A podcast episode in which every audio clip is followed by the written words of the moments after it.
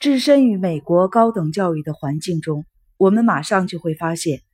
万斯帕卡德不是唯一一个被欺骗性语义蒙骗了的人。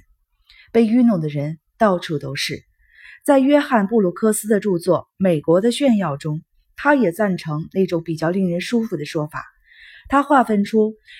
两种基本的美国人阶层：上过大学的和没有上过大学的。可是，在今天的高等教育领域里，只有区别从真正的大学毕业，还是从所谓的大学毕业，才是有意义的。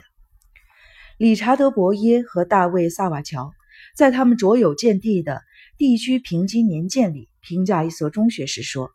高中毕业班的大多数学生都能上大学，这没有什么值得关注的。关键问题是，他们被哪些学校接受了？是一流的大学和学院呢？”还是那些入学要求很低的学校。今天处境最糟糕的社会阶层中的一支，就包括了二十世纪五十年代和六十年代拼命进大学的那百分之三十。尽管他们认为自己已经进了大学，却发现他们社会地位低下的状况并没有得到根本的改善。不仅在知识上、艺术上和社会地位上，在经济收入上也是如此。在美国的社会阶层一书中，科尔曼和雷沃特发现，进一所好的大学，或者按我的说法是真正的大学，可以使一个人的收入增加百分之五十二；而进一所费斯克所选出的五星级货真价实的大学，收入可以在那基础上再增加百分之三十二。他们还发现，如果你毕业于一所不可选择的大学，也就是费斯克礼貌的没有提及到的剩下的那一千七百八十二所学校中的一所，那么你获得的就是无收入优势，全无收入优势可言。某些时候，中产阶级和平民阶层都看穿了学院的骗术，可惜常常太晚了。我认识一个女人，她毕业于一所学术要求不高的大学，而且成绩中等偏上。当他开始在纽约这个竞争激烈的地方工作时，受到的只是同事们不当回事儿的粗暴的对待。他鼓起勇气，写了一封信给他的大学校长，就他所遭受的不公正的待遇，狠狠地抱怨了一通。不过，人们就是明白了大学与社会地位这一伟大的骗局，也通常不说什么。这是一种埋藏在内心深处的疼痛，觉得什么地方出了错。却不知道错在哪里，而当事人通常会因此受到很深的伤害。正如一个人告诉科尔曼和雷波特的：“进入某个不入流的学校，证明了如下的事实：本来进大学是为了受到尊重，而在那里待了四年以后，他发现自己全然没有受到更多的尊敬，因为他上的是一所没有名气的大学。尽管进大学的门是敞开的。”但像保罗·布鲁姆伯格观察到的真相是，现存的教育体制已经成功的取得了上层阶级的好感，因此变成了一个再造等级结构和不平等的工具。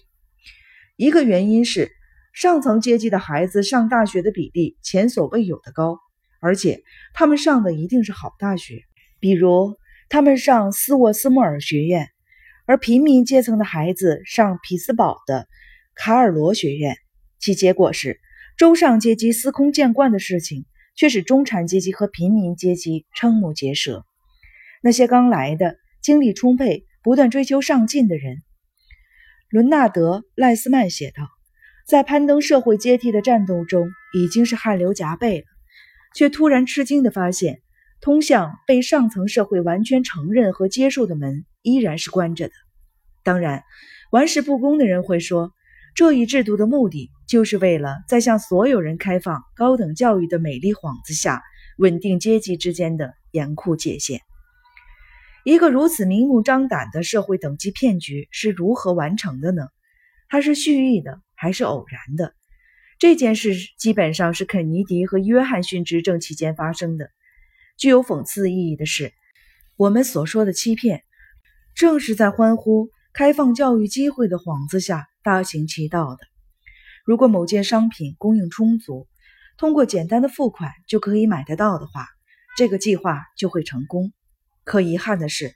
知识、学习和求知欲比想象的要稀罕得多。你不能只是宣称说你正在和我交流，就能轻而易举地使一个人真正的同你交流。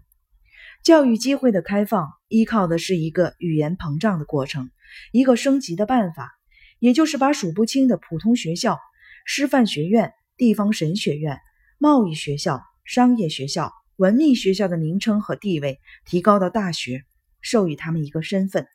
而实际上他们根本就不具备办大学的条件，甚至懂都不懂如何该去办。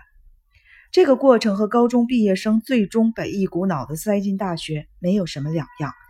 此两种方法可以统称为自然提升法。二十世纪六十年代所发生的一切，简单讲就是，在这个国家司空见惯的一个变本加厉过程中，膨胀、浮夸、狂妄自大。这一点清楚的在七十年代一个公民喜出望外的表达中体现出来。英国有两所大学，法国有四所，德国有十所，而俄亥俄一个州就有三十七所。这里每一所学院都想成为一个大学，就像每一个雇员都想成为管理者，而每一个管理者又都想当上副总裁一样，简直就像天经地义的事情。可是结果呢？全国的州立学院和师范学校一下子都命名为大学了，而且。他们怀着甩掉贫困这一世上最良好的动机，放手干了起来。南伊利诺伊州立大学就是一个很好的例子。尽管它地处伊利诺伊州的卡本戴尔，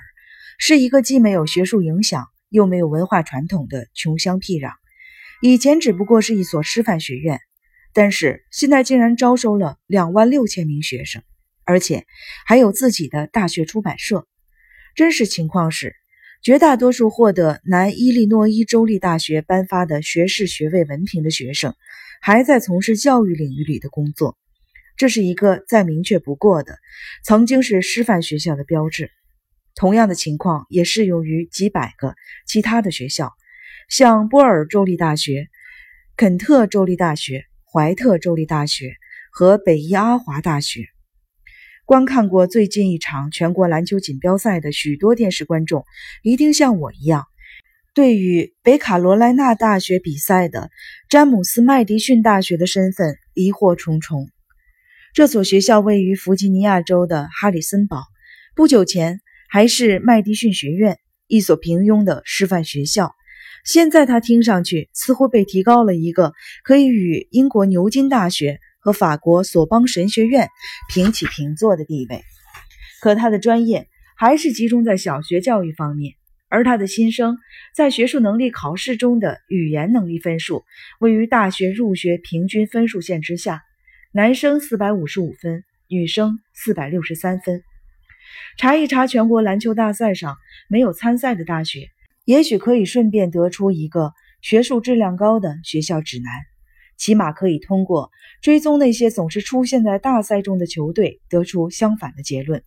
比如德顿大学、德保罗大学、弗吉尼亚理工大学、怀俄明大学、薛顿赫尔大学，还有布莱德利大学。体育节目评论员称这些大学为学校，对此类机构的这种称呼一般比各州政府准确得多。至于私立学校，我们有新泽西州的费尔莱迪金森大学。二十世纪四十年代以前，它是一所两年制的学院。实行 GI 法案以后，退伍军人的钱极大地刺激了它的发展。再者，西雅图一所商业学校从学院到取得大学的地位，中间只用了短短的九年。这所创建于一九七二年的城市学院，一九八二年宣布已经成长为大学了。可悲的是，世界上有许多无辜的人真会相信这家学校是一所大学。有时，这些学校的诞生和被人认可是通过下面的推理实现的：如果世界其他地方的大学都是根据所在地进行命名，像牛津和剑桥；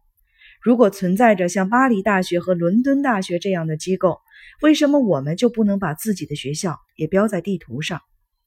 发明出诸如……埃文斯维尔大学、达拉斯大学、休斯顿大学，或者路易维尔大学之类的学府，而且神气地授予他们同样的地位呢？一个地方没有学习精神有什么关系？人们不知道求知欲和钻研有什么关系呢？如果知识分子的严肃精神和高深思想只能引起别人的紧张与不安，要他们有什么用呢？